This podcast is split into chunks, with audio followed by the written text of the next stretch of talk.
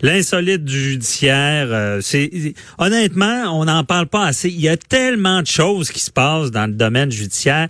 Des fois, c'est digne de roman, c'est digne de d'histoire. je le dis souvent. Euh, je veux jamais, jamais me servir du malheur des autres, mais euh, le droit nous entoure, il est partout et des fois, on va assez loin dans certains dossiers. Et je suis avec Alexandre Moranville pour sa chronique L'insolite du judiciaire. Bonjour euh, Alexandre. Salut François David. Merci d'être là. La semaine passée, tu nous avais euh, déblayé, je ne sais même pas si c'est un anglicisme, le code criminel, les vieilleries, les choses qui ne servaient plus, la piraterie. les bizarreries, ouais, piraterie, sorcellerie et, et, tout. Donc, euh, mais cette semaine, là, on va dans l'insolite. Et vas-y pour euh, te retenu certaines causes. Donc, euh, on parlait de, de maltraitance d'animaux tout à l'heure, mais je pense que euh, aussi il y a des places qu'on respecte les droits des animaux pas mal, on peut dire. Oui, ben pas mal, oui, mais on peut dire là, surtout dans les cas de maltraitance, là, il y a eu quand même un, précédent, on peut le dire comme ça, là, hier mm. au Costa Rica, dans une petite ville, la ville d'Atenas, il y a un chien qui s'appelle Campeon, donc champion en espagnol, euh, qui a été le mhm. premier animal en Amérique latine en ayant subi des maltraitances à assister en tant que victime à un procès, euh, au procès de son bourreau en l'occurrence. Il y aurait eu des précédents aux États-Unis, en Espagne, mais c'est la première fois en Amérique latine que ça arrive. Wow, moi je connais une avocate à mon bureau, là, elle est tellement amoureuse des animaux, puis je pense qu'elle va être pour cette nouvelle-là, parce que des fois, ben comme j'en ai parlé ce matin, de la maltraitance, il y a des gens qui banalisent ça, et là, ben on va assez loin quand même. C'est une histoire, ouais, c'est une histoire d'horreur là, encore une fois, un peu comme ce qu'on a vu là en fin de semaine, l'histoire du chien, du VTT là. Euh, c'est un incident qui est arrivé en novembre 2017. Euh, c'est un mhm. chiot là qui était âgé seulement de six mois à cette époque-là. Euh, il était attaché qu'une ficelle qui s'enfonçait en chair de son cou, il y avait de la malnutrition, il était couvert de puces, il était ultra maigre, il était gardé dans un petit coin dehors. Alors euh, c'est une c'est une dame là, la présidente de la fondation d'Athénas euh, qui est allée qui a été alertée par le frère de la maîtresse du petit chien qui est allé le sauver, etc. Mhm. Alors euh, donc hier au procès, le chien était là. Le président du tribunal d'ailleurs, il a averti qu'il tolérerait pas de désordre de la part du chien et à part ah. un seul petit jappement, on rapporte qu'il a été sage comme une image. OK, c'est bien dit.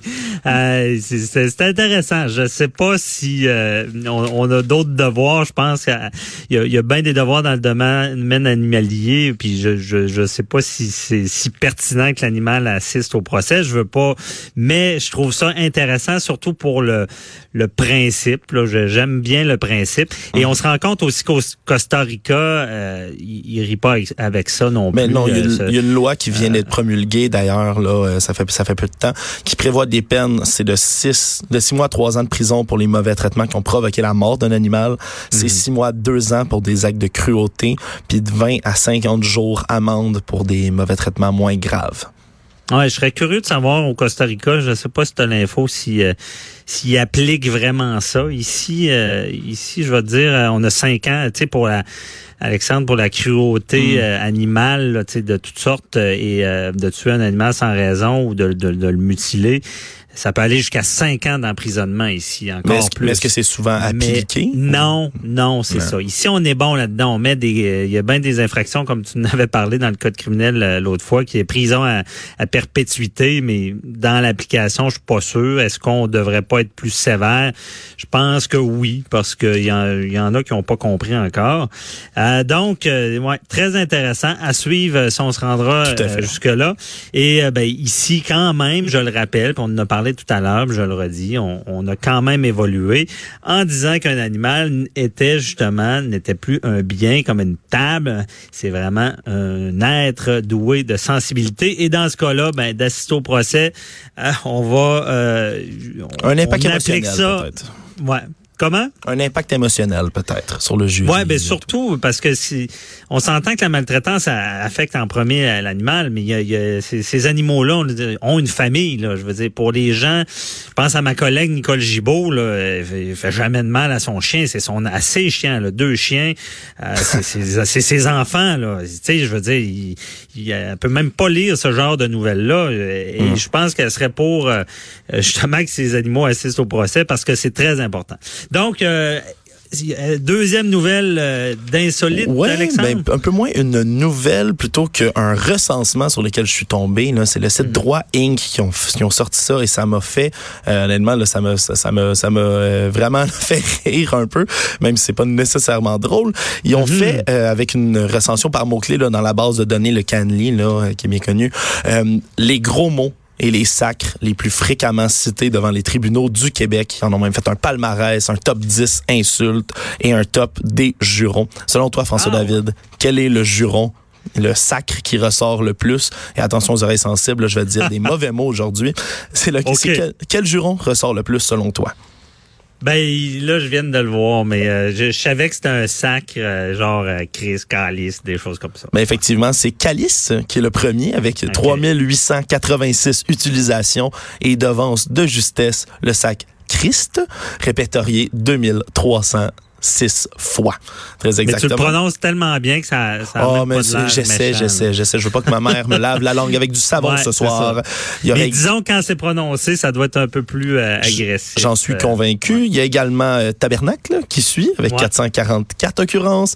Esti, ou son cousin hostie, qui suit ah. évidemment avec 311 fois. Et il y a là pour un total, là, comme je disais, là, de 2596 fois en tout. Il y a un top 10 là. Dans ce top 10 là, des 10 insultes slash injures les plus populaires.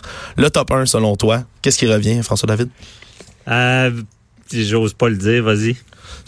Que moi. Alors, ça sonne mal, mais c'est le mot salope qui revient le plus. Là, honnêtement, ouais, ouais, c'est 554 fois. Ah non, là, je suis surpris. Ouais, ben on parle un peu là. Y a, y a, évidemment, il n'y a pas de corrélation exacte qui peut être faite vu que c'est seulement le top 10. Mais là, les, euh, les comparaisons qu'on peut faire entre une insulte, là, euh, son penchant masculin et son penchant féminin, est quand même assez marqué. Le mot salope, comme je dis, a été recensé 554 fois, mais salaud seulement 76 fois.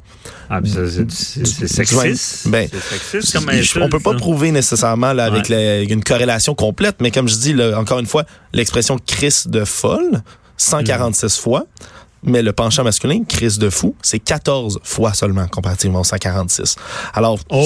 c'est sûr que ça, ça, ça, ça a l'air de peser comme ça. Au total, c'est 42% des insultes dans leur top 10 euh, qui a été qui est lancé vers une femme.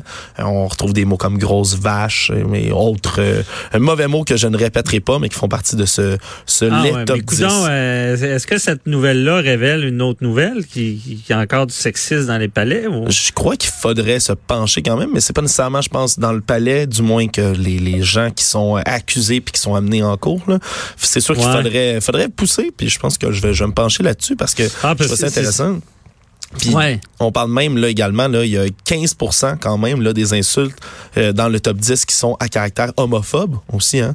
Il y a le mot tapette qui vraiment qui revient extrêmement euh, souvent. On trouve aussi le mot fifi 173 fois quand même qui revient euh, encore. Puis même quelques insultes racistes là, quand même le mot nègre a été utilisé plus de 200 fois. Puis ça correspond là, sur le top 10 à 8% quand même des insultes. Alors c'est certain que il y, a, y a des mauvais mots de tout acabit qui ressortent. Mais c'est certain que dans les mauvais mots, on va trouver des insultes qui sont là, souvent à caractère sexiste, raciste, euh, homophobe, etc. Et là, euh, on pense aux accusés qui font plus ça ou c'est arrivé entre avocats? Euh, de ce que je comprends, j'ai pas eu tous les détails malheureusement, mais de ce que je comprends, c'est surtout des mots qui ont été là, dits par des accusés et des témoins là, qui s'échangent entre eux ou qui racontent évidemment lors de leur témoignage ce qui s'est passé. Euh, souvent, c'est même l'insulte qui est au cœur euh, du litige là, quand même. Là, c'est, c'est, arrivé là où euh, il y avait des insultes. Par rapport à une chicane de clôture à Québec, là, en cours municipal l'année dernière, là, il y avait quelqu'un qui avait traité son voisin, je cite, de gros crise de fou, mon gros tabarnak, ça va être ton mm-hmm. année, blablabla. Bla, bla. Mais le tribunal finalement avait dit que le voisin c'était la voisine, pardonnez-moi, avait raison de s'énerver puis parce que son voisin passait la souffleuse trop près de son terrain et ça lui tapait sur les nerfs. Ah ouais. Donc ben c'est certain que ça je peux en témoigner. Euh, c'est tu sais je veux dire que quand on est au palais de justice, on se cachera pas que c'est c'est c'est pas ça. Il y a des mariages là, ça c'est beau, le mm-hmm. monde sont bien habillés puis ça sac pas là certains. Mais habituellement au palais de justice c'est des conflits, c'est des chicanes et euh, le, le, le, juge essaie de mettre de l'ordre, les avocats mettent de mm-hmm. l'ordre, mais c'est conflictuel. C'est un ring. T'as dû, as dû quand même entendre ton lot d'insultes au cours de ta carrière quand même François David? J'en ai entendu. Puis euh, heureusement, c'était pas dirigé vers moi. Puis honnêtement, je dirais, j'ai entendu des avocats s'insulter aussi. Tu sais, et des fois, puis tu sais, pas méchamment, mais ça reste un ring. Et des fois, c'est comme il y a des gens des fois qui font du sport, sont tellement dans, dans, leur sport qui, qui, qui, vont faire des choses qu'ils feraient pas dans la vraie vie, mais dans des hmm. chicanes, dans des litiges, autant le représentant que des fois les clients, j'ai vu des fois que ça allait loin, tu sais, puis j'ai été témoin de ça. Euh, c'est sûr que les juges sont tout le temps là pour remettre de l'ordre, on, on, fait confiance aux avocats de, de remettre à leur place leurs clients. Souvent, c'est nous quand on représente quelqu'un qui va on va intervenir, on va dire non, calme-toi, ou on va les faire sortir si ça, ça dégénère, parce qu'évidemment, on veut pas un outrage au tribunal, puis euh, ça peut aller loin, là, ça peut aller jusqu'à de la prison. Donc tout ça, euh, effectivement, ça arrive, c'est de la mhm. chicane, puis des fois les gens perdent la tête. Mais à l'inverse, Alexandre, on peut le dire, j'ai vu des, des gens chicaner, mais ils étaient tellement longtemps à la cour, dans la même salle, deux, deux parties mhm. qui finissaient par se réconcilier à la fin du procès. Ah. Parce qu'ils oh, s'étaient côtoyés pendant deux semaines. Quand même. Oh oui, on, en trouvera des belles histoires comme ça. Je te laisse continuer. Est-ce que ben, euh, prochaine, euh, prochain dossier? Je vais rapidement quand même. Là. Il y a, il y a, d'autres petits dossiers qui ont attiré mon attention. Là, entre autres, on sait que la ville en ce moment là, de Venise est aux prises avec toutes sortes de problèmes à cause du tourisme de masse c'est le, centre historique de la ville. Il y a seulement 55 000 habitants, puis ils reçoivent près de 30 millions de visiteurs là, chaque année. Alors c'est énorme, puis ça, ça ne plaît pas aux habitants. Alors il y a euh, des nouvelles lois qui sont, disons-le, assez strictes. Il y a un couple de touristes allemands là, qui, ont, qui ont été surpris le vendredi dernier à Venise. Ils se préparaient un café sur un, un petit réchaud, vraiment des, des gens qui voyagent, sac à dos, backpack, mhm. en dessous du célèbre pont de Rialto. Ils se faisaient cuire leur café. Ils ont écopé de 1400 dollars canadiens d'amende, soit 950 euros et ils ont été obligés de quitter la ville littéralement pour cette fête, leur café sur leur réchaud. Alors euh, c'est une, une, mesure une nouvelle mesure d'éloignement qui a été exécutée là déjà depuis l'application euh, au mois de mai dernier de ces mesures-là. C'est déjà la 40e fois qu'ils expulsent des touristes et autres personnes en dehors de la ville. Euh, il y a toutes sortes de séries d'interdictions qui sont prévues avec cette mesure-là. On n'a pas le droit de pique-niquer sur certains sites, de se laver dans les fontaines, de se promener torse nu ça, ça a l'air d'aller de soi, mais les, euh, les, mhm. Vénitiens sont tellement tannés que maintenant, ils mettent les gens littéralement à la porte. Là, c'est des fortes amendes, des expulsions pour les contrefaits. Aïe, aïe, aïe. Ouais, bon. Écœurite aigu, aigu de tourisme. Ouais, je peux comprendre. C'est vrai que des fois, euh, moi, j'ai un, un, immeuble dans le Vieux-Port. Des fois, ils, font des choses, tu t'en reviens même pas qu'ils puissent faire ça. Puis il y a toutes sortes de mentalités. Mais euh, ils ont pris les grands moyens, comme on dit. donc, c'est tout le temps qu'on avait. Merci Merci beaucoup, Alexandre Moranville. Merci à toi, François David. Euh, de cet insolite. on se reparle la semaine prochaine pour d'autres insolites du judiciaire. Bye bye. Au revoir.